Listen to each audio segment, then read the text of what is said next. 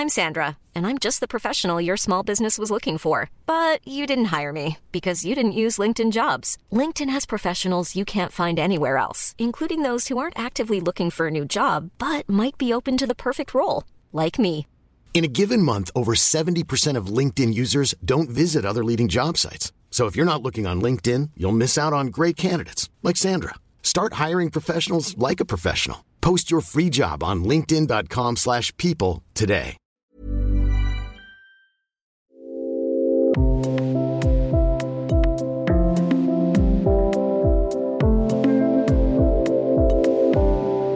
Beschwerdefrei mit zerstörten Knorpel, mit Arthroseknien wieder joggen. Herzlich willkommen zum Yoga Easy Podcast Besser Leben mit Yoga. Ich bin Christine Rübesamen und spreche heute mit Dr. Ronald Steiner. Bitte hört genau zu, ihr lieben Yogis, die ihr euch mit Rückenschmerzen, Knie- und Schulterproblemen auf der Matte quält. Denn heute wird es spannend. Wir erfahren, warum Druck schlecht ist, aber Spannung gut. Wie wir Raum in den Gelenken schaffen, wie man seinen Knorpel nährt und Gelenke spült, was ein Elefantenrüssel mit deinen Rückenschmerzen zu tun hat, warum wir zu viel dehnen, wie wir üben müssen, um präventiv zu trainieren. Kurz, wir brechen hier die Lanze für Yogatherapie statt OP-Medizin. Oh, und was Gurken mit gesunden Gelenken zu tun haben, erfährst du auch. Ich möchte heute gerne über Gelenke mit dir reden. Interessiert dich das Thema? Klar interessieren mich Gelenke, ist einer meiner wichtigen Schwerpunkte. Yoga und Gesundheit und da gehören die Gelenke ganz schwerpunktmäßig dazu. Sind die Gelenke äh, unterrepräsentiert? Mir kommen sie manchmal so ein bisschen vor wie äh, die Finanzminister des Körpers. Ohne sie läuft nichts, aber den Ruhm sahnen irgendwie die anderen Körperteile ab. Oder täusche ich mich? Mir kommt es genau andersrum vor. ich habe das Gefühl, wenn Beschwerden sind, dann sind immer die Gelenke schuld und der Fokus in der Therapie liegt zu viel auf den Gelenken. Denn äh, dazu gibt es einige Studien, zum Beispiel eine, da hat man Röntgenbilder von Hüftgelenken gemacht und hat die Menschen gefragt, wie viele Beschwerden sie haben, auf einer Skala von 1 bis 10. Das gleiche hatten wir auch gemacht mit Rücken, äh, also mit Wirbelsäulen, Röntgenbildern und hat dann Ärzten diese Röntgenbilder gezeigt und hat die auch gefragt, wie viele Beschwerden hat der Mensch. Und es hatte kaum was miteinander zu tun. Die Beschwerden, die der Mensch selbst hatte und der Zustand des Röntgenbildes. Mhm.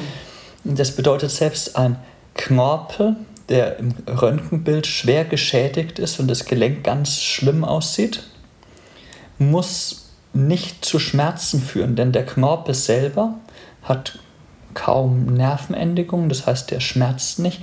Was eigentlich schmerzt, ist dann die Entzündung, die entsteht dadurch, dass wenn unser Körpergewicht die Gewichtskraft als Druckkraft durchs Gelenk durchgeht, reibt sich weiter Knorpel ab.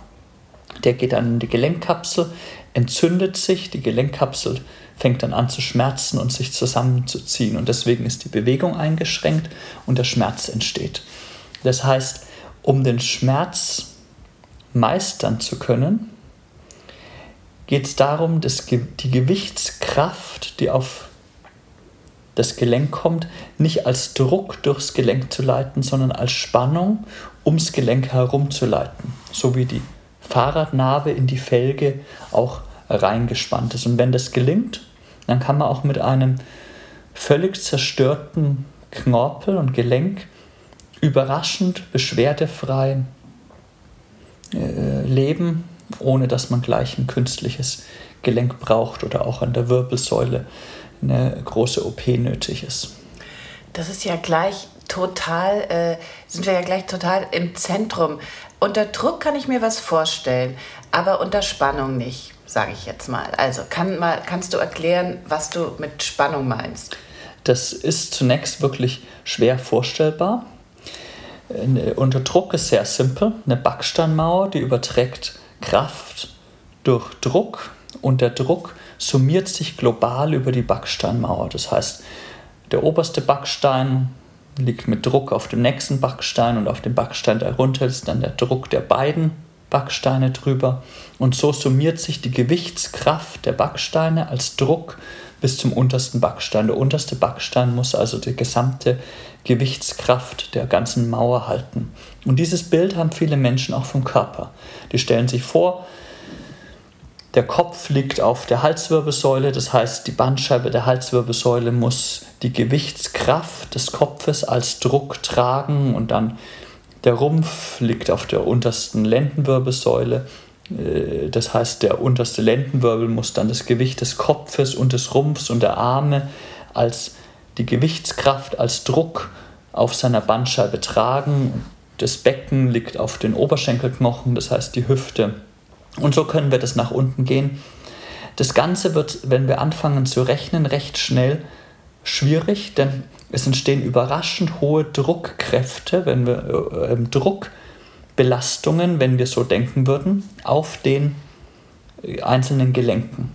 Ja, auf, wenn wir einbeinig stehen, dann würde auf dem Knöchelgelenk ja die gesamte Gewichtskraft des ganzen Körpers ruhen auf einer relativ kleinen Gelenkfläche. Mhm. Und dann können wir auf einem Bein sogar noch springen. Dann würde die Gewichtskraft durch die, den Sprung noch verstärkt, dann würde ein immenser Druck auf das Knöchelgelenk kommen. Deswegen hat die Natur sich da einen Trick überlegt.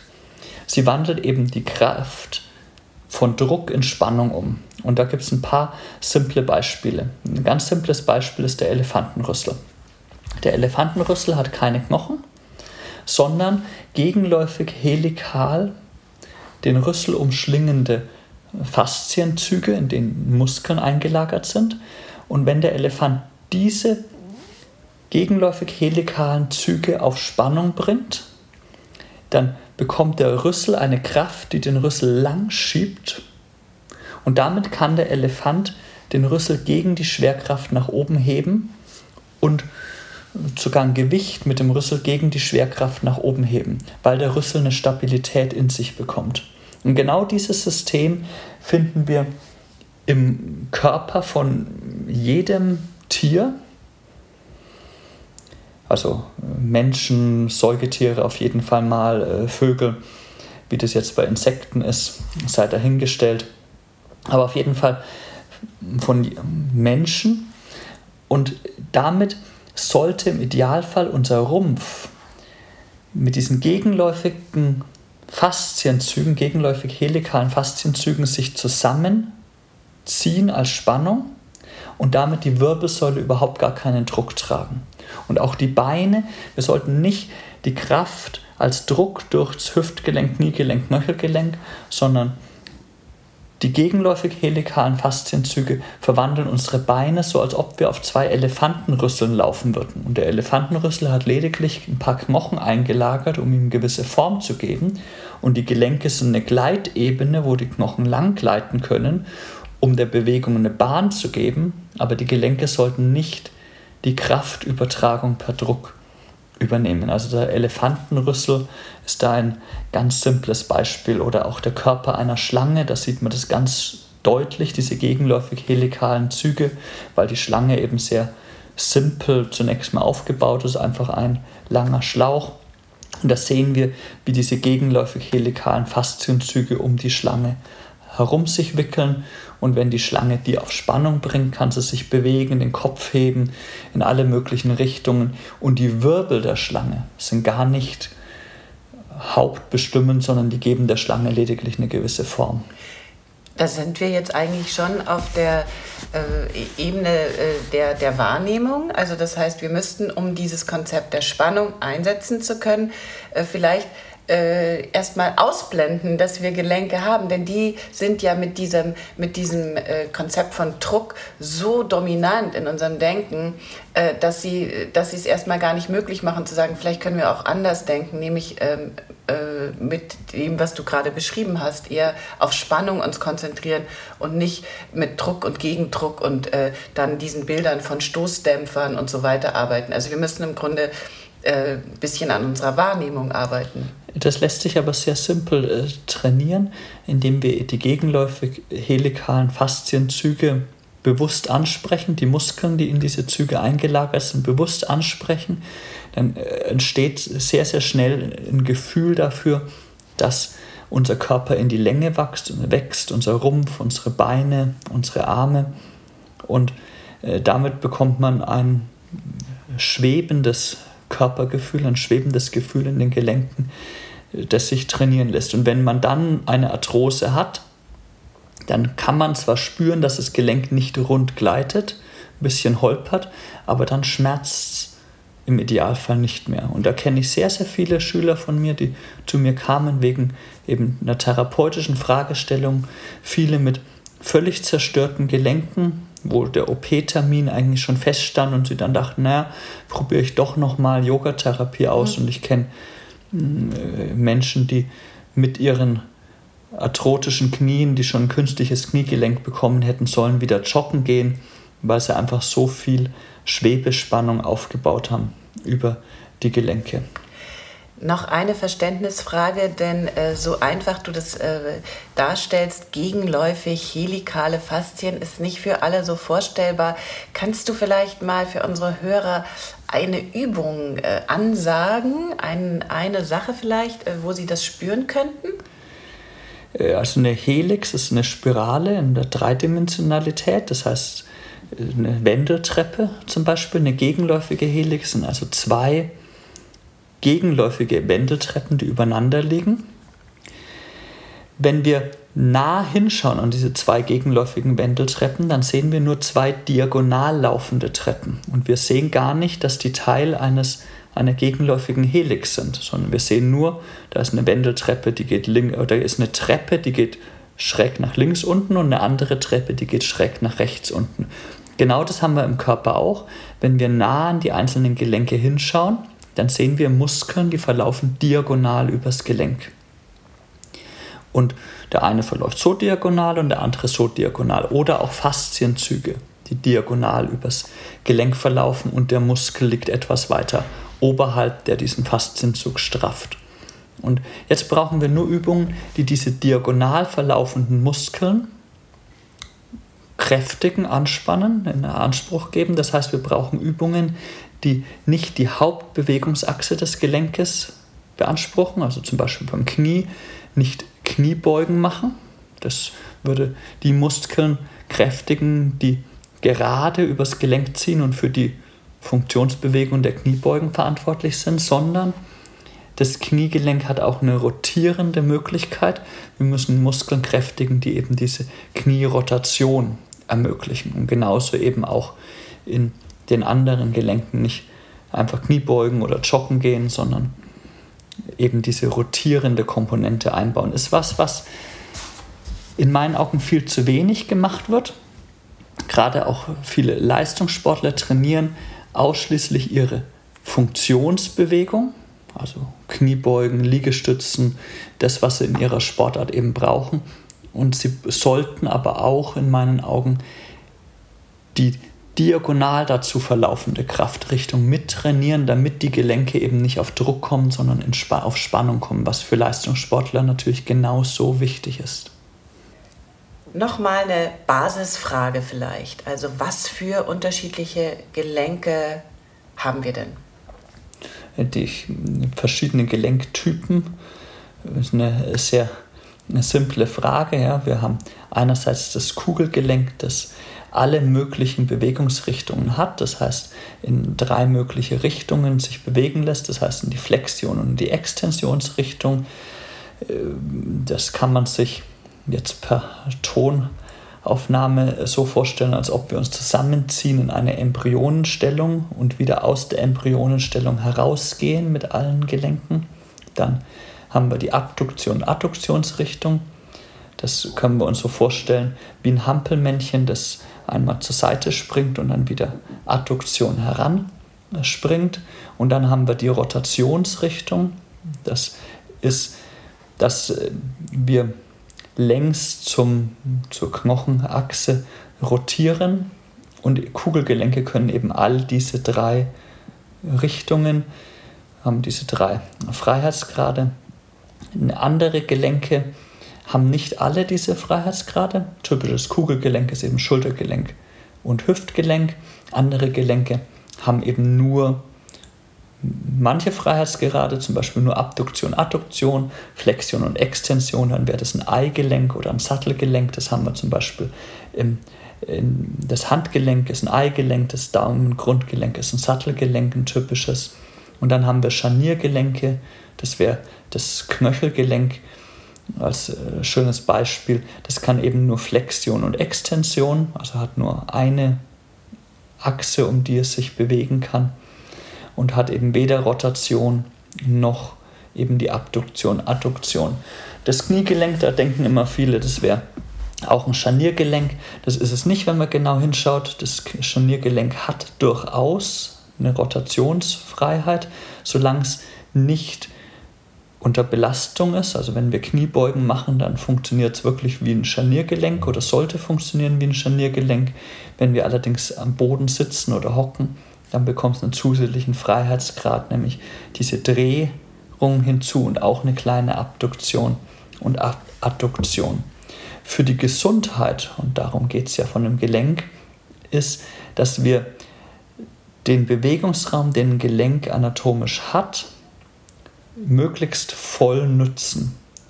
Wenn wir ein Gelenk in immer nur einer bestimmten Bahn belasten, dann wird diese bestimmte Bahn überbelastet und die anderen Bereiche bekommen zu wenig Nährstoffe von der Bewegung. Deswegen ist eine vielseitige Bewegung enorm wichtig und nicht nur eine einzige Bewegungsachse. Jetzt zum Beispiel eine Sache, die ich beobachte, dass äh, Frauen ab einem bestimmten Alter, so ich glaube, man nennt es Nonnenknie, äh, mit den Knien Probleme haben im Vierfüßlerstand. Was wäre dann äh, eine gute Möglichkeit, äh, mit solchen angeschlagenen Knien weiterzuüben? Die äh, die erste Regel der Yogatherapie ist, was schmerzt, nicht machen. Ich muss gestehen, der Begriff Nonnenknie ist mir jetzt noch nicht untergekommen. Vom vielen Beten. Vom vielen Beten, das denke ich auch gerade. Es gibt so Entzündungen am Ansatz, der, wo die Patellasehne ins Schienbein hineinwächst. Und da ist ein Schleimbeutel und der kann sich entzünden und dann kann die Patellasehne an dem Punkt eben sich entzünden und dann kann der Knochen schwellen und schmerzen und dann wird es da, äh, ist äh, auch bei Fliesenlegern recht häufig, die eben auch viel auf den Knien unterwegs sind. Und die erste Regel der Yogatherapie ist, was schmerzt, nicht machen. Das heißt, äh, die Knie nicht aufsetzen. Das klingt total simpel, aber viele denken dann doch, es wird besser, wenn man einfach weitermacht ich empfehle es nicht zu machen. Es gibt ein paar Ausnahmen von dieser Regel, aber im Regelfall, wenn man Schmerzen bei einer Übung hat, dann sollte man das nicht machen. In dem Fall, wenn der Schmerz beim Vierfüßlerstand auftritt oder beim Knien in der Yoga-Praxis, dann ist die eigene Kreativität und die Kreativität des Yogalehrers notwendig. Wie kann ich mich doch bewegen, ohne dass die Knie am Boden sind? Und das sollte ja relativ leicht möglich sein und dann eine Praxis darum aufbauen. Und dann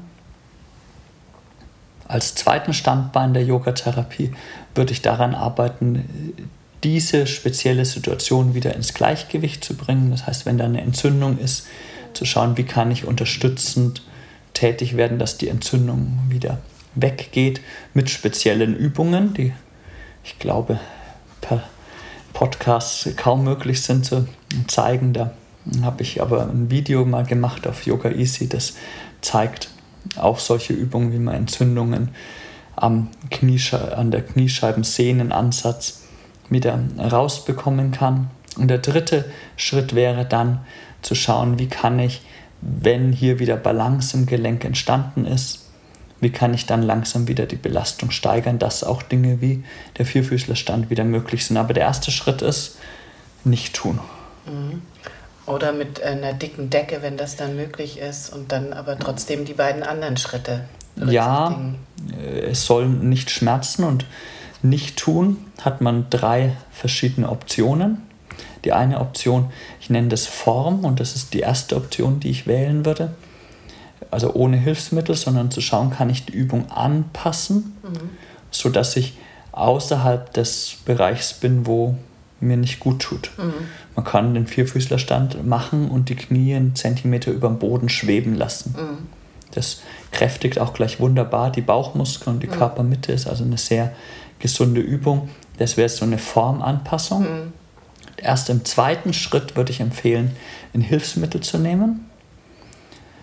Das wäre eine Decke. Ich würde die Decke aber nicht unter das Knie legen, sondern unter die Schienbeine legen, dass die Kniescheibe frei ist und über der Luft schwebt, weil der Schmerz entsteht ja durch den Druck der Kniescheibe oder der Patellasehne auf den darunterliegenden Schleimbeutel. Wenn man eine Decke drunter legt, ist der Druck trotzdem da. Das heißt, wenn man die Decke weiter hinten legt, dann ist das Knie frei und schwebt in der Luft und dann ist der Druck weg. Also das wäre was, was ich in solchen Fällen gerne, gerne empfehle und damit lässt sich ganz toll auch üben. Und die dritte Möglichkeit für den ersten Schritt der Yogatherapie, die dritte Möglichkeit ist eben solche Übungen ganz wegzulassen. Ich, ich beginne normalerweise die Form anzupassen, weil man damit am flüssigsten und am schönsten üben kann. Und erst wenn das nicht geht, dann eben eine Decke hinlegen weil jedes Hilfsmittel stört den Bewegungsfluss. Eine Decke, wenn man die in die Mitte der Yogamatte legt und ordentlich faltet, sodass man die Knie drüber platzieren kann, die kann man dann während der ganzen Yoga-Praxis dort liegen lassen, sodass der Bewegungsfluss kaum eingeschränkt ist. Man steigt dann über die Decke drüber, geht in den Vierfüßlerstand, steigt wieder über die Decke zurück hin und wieder verrutscht nur die Decke, dass man sie wieder zurechtrutschen muss. Das kann man mit ein bisschen Übung aber sehr gut in einen Bewegungsfluss bekommen. Das Video, das Ronald hier meint, heißt Yoga für gesunde Knie und ist eines von vielen Videos mit therapeutischem Inhalt, die wir bei Yoga Easy haben, speziell bei Rücken, Nacken und Gelenkschmerzen.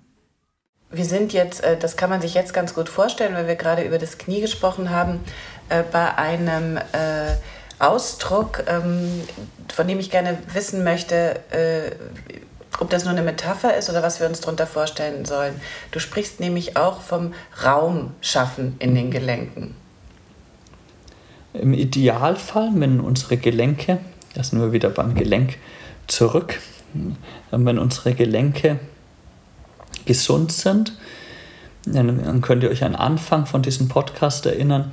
Da ging es um diese gegenläufigen Helices. Und wenn diese gegenläufigen Helices auf Spannung sind, drücken die unseren Körper seitlich zusammen und schieben ihn damit in die Länge. Und damit hat das Gelenk keinen Druck mehr, sondern wird auseinander gezogen und der Knorpel dazwischen hat Raum, eben ernährt zu werden, mit Flüssigkeit äh, gefüllt zu werden, dass die Nährstoffe durchfließen. Wenn wir jetzt das Gelenk noch bewegen, dann wird diese Flüssigkeit gespült und umspült den Knorpel und ernährt ihn wunderbar. Das Gegenteil davon ist, wenn wir statisch in die Statik kommen und die helikale Spannung immer mehr verlieren, dann drücken wir uns in den Boden hinein. Und das kann man feststellen, wenn man einen langen Tag auf den Beinen war und äh, überwiegend stand, zum Beispiel einen Museumsbesuch, und sich am Morgen misst und am Abend dann wieder misst, dann ist man am Abend oft so um die zwei Zentimeter kleiner. Und das sind eben diese zwei Zentimeter, die Raum aus unseren Gelenken inklusive Wirbelsäule herausgedrückt wird. Also es ist durchaus ein messbarer Raum, der in den Gelenken vorhanden ist, der sich dann füllt mit Gelenkflüssigkeit, die Knorpel, die Bandscheiben ernähren. Wir machen mal einen winzigen Schlenker sozusagen äh, neben äh, dieses Thema. Deine Freunde aus der Schule, sind die jetzt schon kleiner als früher oder bist du immer noch derjenige, der am größten ist? Ich war immer der Kleinste in der Klasse. Aber bist du immer noch der Kleinste die, oder sind die anderen jetzt kleiner geworden? Ich, Weil die sich alle nicht strecken, du dich aber da, schon. Da ich umgezogen bin, und ich keinen dementsprechend wenig Kontakt mehr zu meinen alten Schulkameraden habe, kann ich das schlecht äh, vergleichen. Aber ich war äh, sehr, sehr lange sehr klein und bin dann erst sehr spät gewachsen. Deswegen bin ich jetzt relativ groß. Aber in der Schulzeit war ich sehr lange relativ, relativ klein. Habe da aber keinen Vergleich. Was aber schon auffällig ist, ist, wenn ich Menschen treffe, die ein ähnliches Alter haben wie ich, dass äh, die Fähigkeit, sich zu bewegen, offensichtlich schon übbar ist. Und mir schon einiges sehr leicht fällt, was anderen nicht leicht fällt. Und das ist nicht selbstverständlich. In der Schule war ich nie besonders sportlich. Ich habe kein besonderes Bewegungstalent.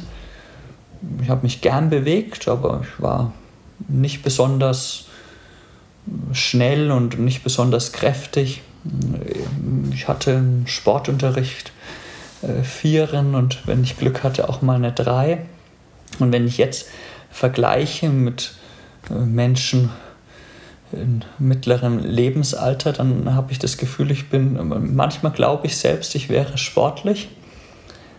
Aber das ist einfach nur, weil ich eben mein Leben lang mich immer wieder bewegt habe und seit 30 äh, Jahren täglich selbstständig auf meiner Yogamatte stehe. Äh, ich sage selbstständig, meine Mutter war schon Yogalehrerin, das heißt davor auch schon, aber so vor 30 Jahren habe ich dann als Jugendlicher beschlossen, Mensch, das, was meine Mutter da macht, das fasziniert mich und das will ich auch selbst mehr praktizieren. Und da fing es an, meine Liebe fürs Yoga, aber auch meine Liebe für ganzheitliche Bewegung, die ich schon damals angefangen habe mit dem Yoga zu verknüpfen. Für mich war Yoga nie nur, ich mache den Drehsitz und das Dreieck, sondern es war, wie kann ich ganzheitlich in Balance kommen. Und da haben immer ein sehr großes Bewegungsspektrum dazugehört. Du hast auch davon gesprochen, in diesem Zusammenhang, dass man äh, Gelenke, Knorpel ernähren kann durch Bewegung. Ähm, es heißt doch immer, wenn Knorpel abgebaut werden, dann, äh, dann war es das, also so ein Todesurteil. Willst du da mal widersprechen? Der Knorpel ist nicht durchblutet beim Erwachsenen und deswegen, wenn der Knorpel mal einen Schaden hat, heilt der sehr schlecht, weil die einzige Versorgung mit Nährstoffen, die der Knorpel kriegt, ist durch die Gelenkflüssigkeit.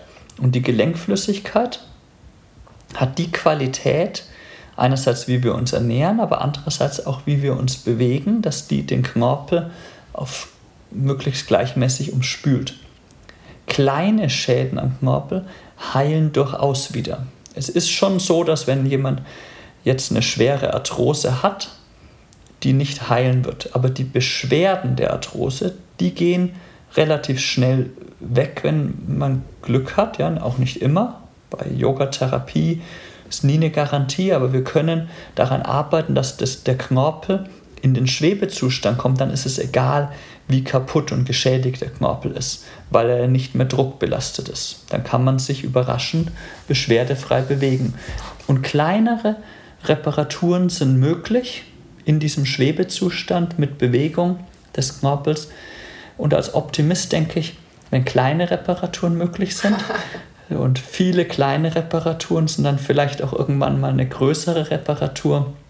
Es ist logisch, hat jemand einen stark arthrotisch geschädigten Knorpel, der wird nicht mehr so werden wie der Knorpel eines 20-Jährigen.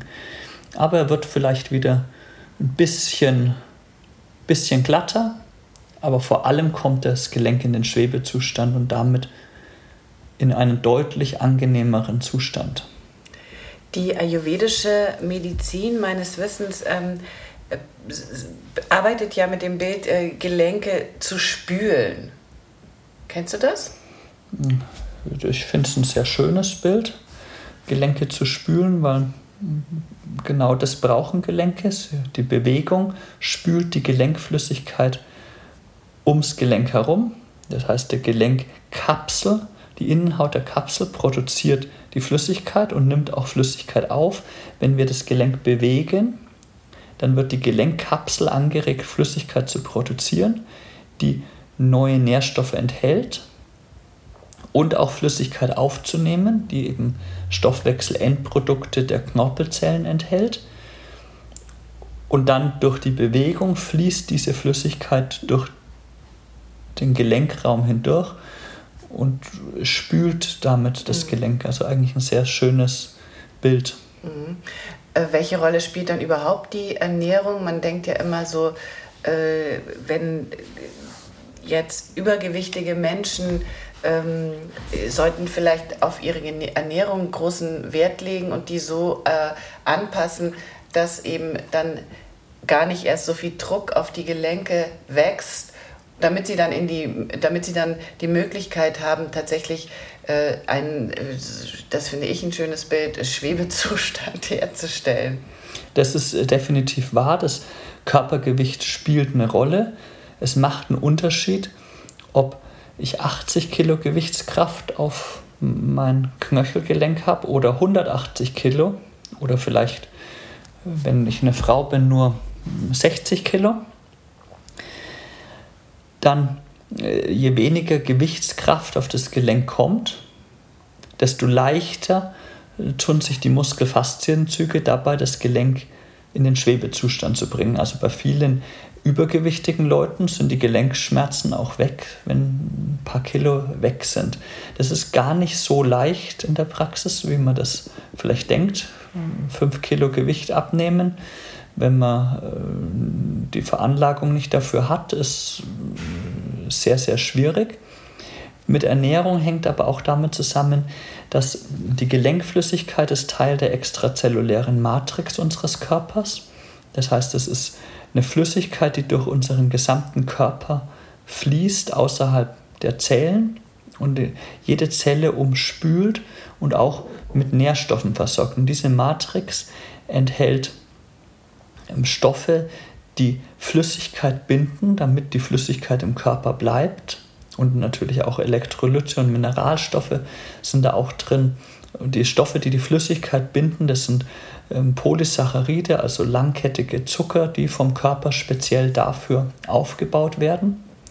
Und dafür braucht er die nötigen Nährstoffe auch dafür. Das heißt, wir brauchen, ich will jetzt nicht tief ins Thema Ernährung einsteigen, wenn das Thema Ernährung geht, dann mache ich immer eine scharfe Kurve und biege ab. Das mache ich jetzt gerade.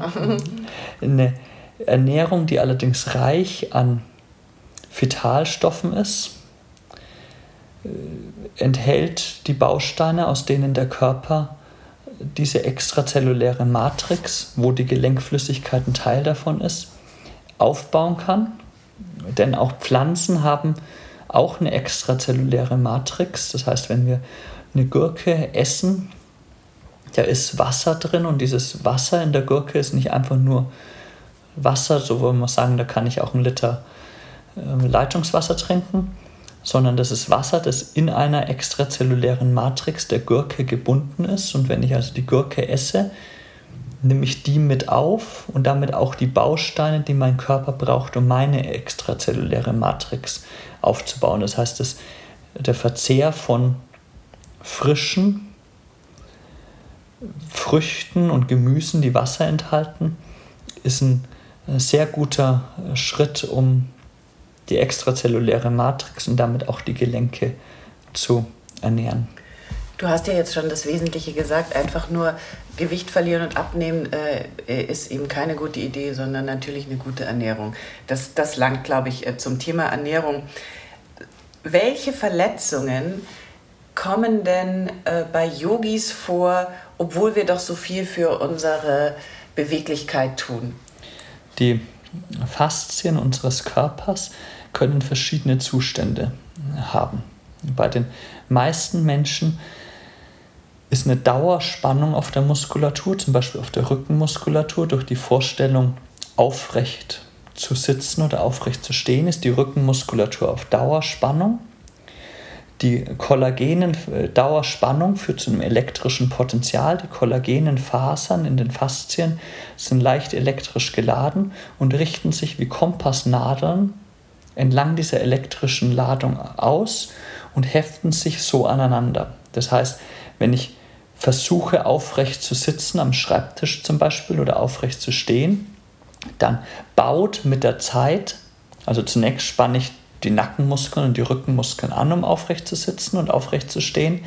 Dann bauen das Bindegewebe, baut dann kollagene Züge durch die Rückenmuskulatur durch und verhindert, dass die Rückenmuskulatur loslassen kann. Man nennt diesen Zustand Locked Short. Das heißt, die Rückenmuskulatur ist im angespannten Zustand in feste Faszienzüge einge eingesperrt. Sperrt, mhm. Genau.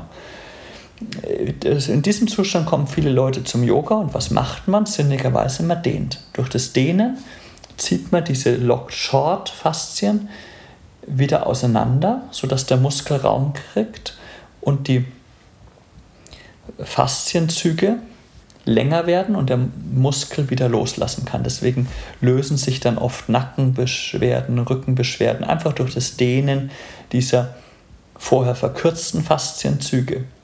Äh, die Schwierigkeit dabei ist allerdings zwei. Die Faszienzüge haben ja vorher nicht sich verhärtet, weil sie Lust dazu hatten, sondern die haben sich verhärtet, weil ein Muskel letztendlich unsachgemäß beansprucht wurde, nämlich der gerade Rückenmuskel zum Halten des, äh, der aufrechten Körperposition. Der gerade Rückenmuskel sollte nicht den ganzen Tag den Rücken aufrechterhalten, sondern lediglich Bewegungen der Wirbelsäule ermöglichen. Die Wirbelsäule sollte viel dreidimensionaler über so eine Schwebespannung getragen werden, viel dynamischer schwingen, als nur von einem geraden Rückenmuskel gehalten werden. Das heißt, es reicht nicht zu dehnen und viele Yogis dehnen zu viel, sondern wir müssen auch die gegenläufigen Helices, die durch unseren Rumpf gehen, aktivieren und in Spannung bringen. Und der zweite äh, Lücke in vieler Yoga-Praxis ist, eine Faszie, die lang wird, wird auch instabiler und damit verletzungsanfälliger. Wir brauchen eine Faszie, die nicht lang ist, sondern eine Faszie, die wieder federt. Denn zwischen den Kollagenfasern hat, haben die Faszien elastische Fasern, Elastin-Elemente, die den Faszien so ein leichtes Federn gibt. Und dieses leichte Federn hat man lang unterschätzt. Mehr und mehr äh, sieht man heute, dass dieses leichte Federn essentiell wichtig ist in der Verletzungsprävention. Wenn ich also nur dehne, wird die Faszien lang, aber auch schlackert ein bisschen, ist also quasi ausgeleiert. Und wir wollen eine federnde Faszie, die Länge erlaubt, auch erlaubt, dass der Muskel sich wieder anspannt, aber vor allem auch federn kann. Und auch das lässt sich bewusst trainieren und üben. Und deswegen empfehle ich in einer Yoga-Praxis nicht nur dehnen, sondern auch genügend Übungen, die die Kraft beanspruchen, vor allem eben Kraft beanspruchen, die in das helikale System hineinfließt und auch federnde Eigenschaften der Faszien ansprechen und fördern. Du unterrichtest das dann zum Beispiel so, damit das auch äh, jeder schnell verstehen kann, im, äh, im Zuge einer Stunde, dass wir nicht wie Soldaten dastehen sollen äh, und dass wir auch äh, äh, uns strecken sollen, uns, uns räkeln sollen, ähm, dass wir in den Rücken atmen sollen. Also das hat alles für mich äh, äh, den, den, wunderbaren, ähm, die wunderbare Qualität eines äh, Explorers, also äh, von jemandem, der einfach sagt, okay, wo, waren, wo sind wir denn eigentlich gerade nicht im Körper, wo sind wir nicht im Bewusstsein? Das heißt, wenn ich mir überlege, was du machst, dann entwickelst du dich ständig weiter, weil du immer denkst, wie, was, was für Regionen äh, kann ich mit welcher Bewegung ganzheitlich integrieren, damit es uns am Schluss besser geht. Also diese Weiterentwicklung, woher kommt das?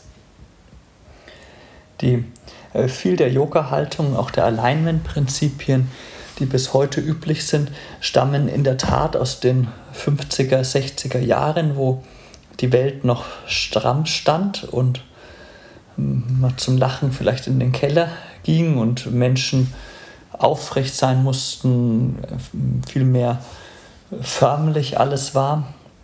Und da war die Vorstellung eben auch in der Yoga-Praxis gerade stehen, Rücken strecken, Schultern weg von den Ohren, Schultern hinter, Brust raus, Bauch rein.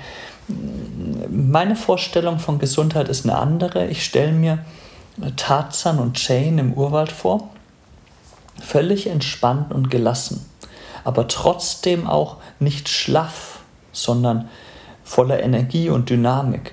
Und mein Ziel ist es, in einer Yoga-Praxis natürliche Bewegungsspektrum zu imitieren und uns in diese Natürlichkeit zu führen, dass wir uns ein bisschen fühlen wie Tarzan und Jane, die im Urwald völlig frei und harmonisch leben können, ohne zu viel Zwänge und Vorgaben. Der Status quo ähm, ändert sich also auch äh, permanent im Moment, wenn ich das richtig verstehe. Lernst du auch von deinem kleinen Sohn? Was zum Beispiel? ja, von meinem kleinen Sohn lerne ich ganz viele Bewegungsideen. Der ist jetzt zweieinhalb Jahre alt und macht ganz viele witzige Bewegungen.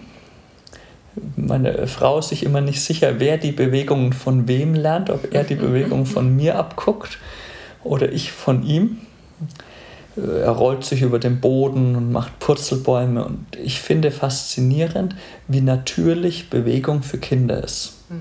Und irgendwann im Laufe unserer Erziehung verlieren wir dieses Bewegungsspektrum. Wir lernen still zu sitzen und die Fähigkeit still zu sitzen ist nicht schlimm oder verwerflich, nur sie wird so dominant in unserer Kultur.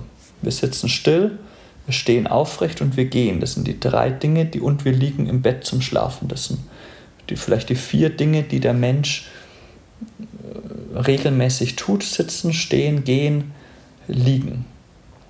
Dabei ist der Mensch das Lebewesen mit dem komplexesten Bewegungsprogramm aller Lebewesen auf diesem Planeten. Wir können uns in alle möglichen Richtungen drehen, bewegen, stützen, strecken. Und eine äh, Yogastunde sollte ein Stückchen uns an diesen Bewegungsraum, den wir Menschen haben, heranführen. Bewegung ist dann gesund, wenn sie vielseitig ist und angemessen. Und genau das sollte in einer Yogastunde passieren. Die Bewegungen sollten vielseitig sein. Schon ein einfacher Sonnengruß ist vielseitig. Wir strecken uns nach oben und nach unten, machen Vorbeugen und Rückbeugen, haben eine Kraftkomponente und eine Flexibilitätskomponente dabei und nach einer Weile kommen wir auch ins Schwitzen. Das heißt, auch Ausdauer ist bei einem Sonnengruß bis zu einem gewissen Grad dabei. Das reicht auch alles völlig aus. Und der zweite Aspekt ist, die Angemessenheit, das heißt, die Bewegungen sollten auch zu unserem aktuellen Ist-Zustand passen. Da heißt, wir sollten uns rundum wohlfühlen mit dem, was wir da tun. Das heißt, wir machen einen Sonnengruß, der ist vielseitig, und wir machen den Sonnengruß auf eine Weise, dass er für uns angenehm ist. Nicht auf eine Weise, wie er vielleicht abgebildet ist auf irgendwelchen Bildern, sondern er soll für uns selbst stimmig und angenehm sein. Und ein Yogalehrer könnte uns dabei helfen, eben auch diesen angemessenen, für uns aktuell angemessenen Sonnengruß zu finden. Ronald, vielen Dank für dieses Interview. Ich freue mich sehr über dein Buch zum Thema Gelenke und schlage vor, dass wir jetzt aber trotzdem ganz äh, äh, herkömmlich einfach aufstehen, zum Essen gehen und uns dann hinsetzen. Wollen wir das machen? Perfekt. Guten Appetit. Ich habe übrigens brav eine vollkommen geschmacklose Gurke gegessen. Wenn du jetzt neugierig geworden bist, geh zu Yoga Easy, dem größten Yoga-Portal Europas mit über 800 Videos, lies zum Thema Yogatherapie im Magazin und übe mit Ronald zum Beispiel die atmende Bandscheibe, Erste Hilfe für den Rücken oder Yoga für die Lendenwirbelsäule. Teste uns zwei Wochen gratis auf yogaeasy.de slash podcast Gutschein. Ich freue mich über deinen Kommentar zu dieser Folge, auch über jede Art von Feedback, um unseren Podcast noch besser zu machen. Und damit sich das für dich auch lohnt, bekommst du von uns einen Gratis-Monat Online-Yoga geschenkt, wenn du bei iTunes eine Rezension hinterlässt und uns dann eine E-Mail schickst mit einem Screenshot deiner Rezension und zwar an support at yogaeasy.de. Vergiss nicht, den Podcast zu abonnieren bei Stitcher, Soundcloud, iTunes oder Spotify. Bye bye.